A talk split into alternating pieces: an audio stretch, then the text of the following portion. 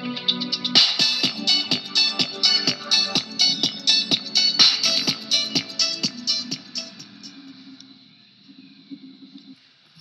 位朋友，大家好，又到了我们莎拉选读的时间。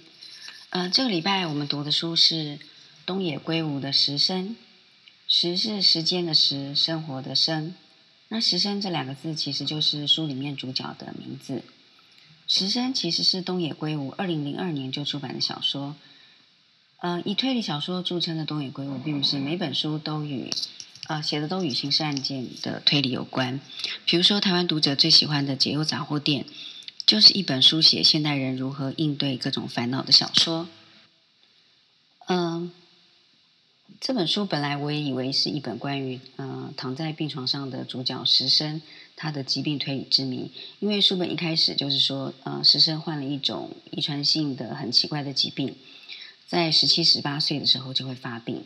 那他的父母在病床上看着全身插满呃生生活维持器的石生呢。嗯，很痛苦的情景。那我一直以为这个是，呃，也是跟刑事推理有关。呃，刚刚开始阅读前几章的时候，你会猜想这是石生的父母，或是某人借着石生天生的疾病来犯案。但是它是一本呃以穿越过去的手法书写的小说，其实是一本写呃父与子的感情，就是石生的父亲与他的感情。还有孩子与母亲之间的矛盾的情感，朋友跟朋友之间互相提携的友情，还有敌人之间的江湖义气。那故事里面有坏人，但是他也不算全然的坏人。所以说，你可以说这本书里面几乎没有恶人，没有极恶之人。那呃，我觉得这个是东野圭吾借由《石生》这本推理小说。来写我们的人际关系跟家庭关系，还有我们在成长过程中那种呃血气方刚啊、年轻鲁莽啊的呃，在面对各种呃情感问题的时候，他的矛盾之处。我用旁观者的角度来看这本书是这样子的。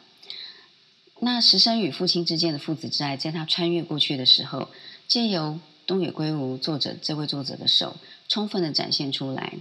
虽然石生一出场说过一句经典的句子，他说：“我天涯一人，也无处可回。我不是任何人的孩子，我已经再也见不到他们了。”说完这句话，石生的眼光泛出泪来，感觉他好像是孤独的生存在这个地球上，没有任何的依靠，因为他再也见不到他的父母了。那短短的生存时间，让他很遗憾，与父母的缘分太短。我觉得可能像我们，也也许你是孤儿，也许你不是。当你不是孤儿的时候，你没有办法体会那份孤儿的心境。我想，实生这一份心境，可能就是当你很早就失去父母，或是甚至你从来没有见过父母的时候，你的那种感受。但是我们在阅读书本的时候，即使是同一本书，呃，面对同一句话，我们可能都会有不同的理解或感受。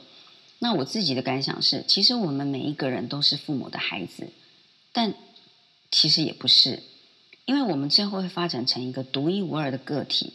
那我们每一个个体呢，都有属于这个地球的独特存在，所以我们可以依赖的，其实只有我们自己。在我们的成长过程中，虽然年轻的时候有父母的庇护，或者甚至没有，但是我们最后都只能依赖我们自己，然后长成属于我们自己的独特的个性。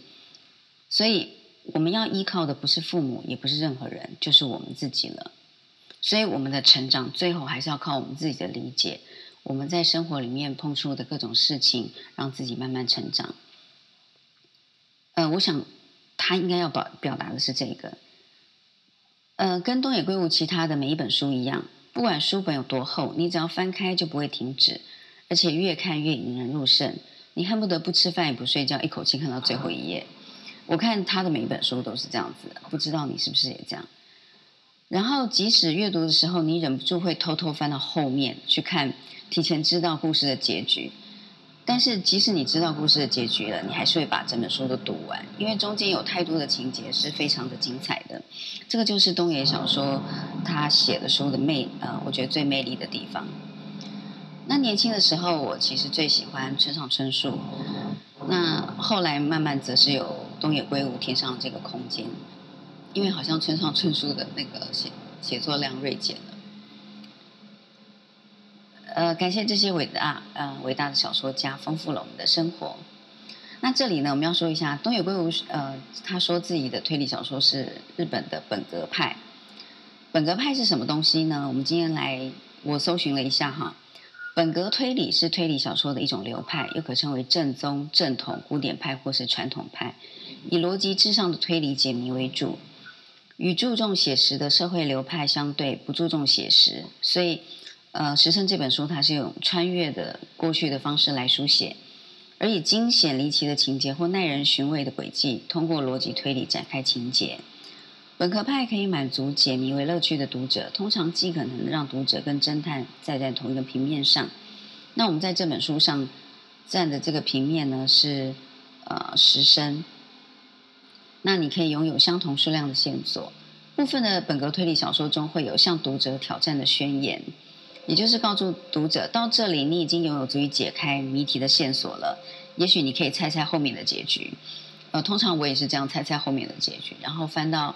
提前翻到后面看看我猜的对不对，然后再继续看中间的故事。当然，呃，这可能不是一个好习惯。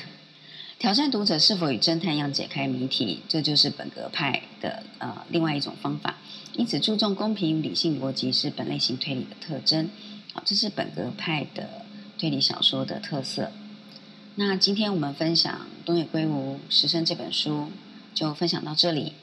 然后欢迎你继续订阅莎拉选读的有声分享，呃，同时欢迎您参加我们的 FB 一起读闲书的社团，里面有呃其他的书友分享他们自己阅读过的书，那也欢迎您进社团来一起分享。如果您想要跟我一起做有声分享，也欢迎您私讯我哦。那我们今天的分享就到这里了，谢谢大家，我们下次再见喽，拜拜。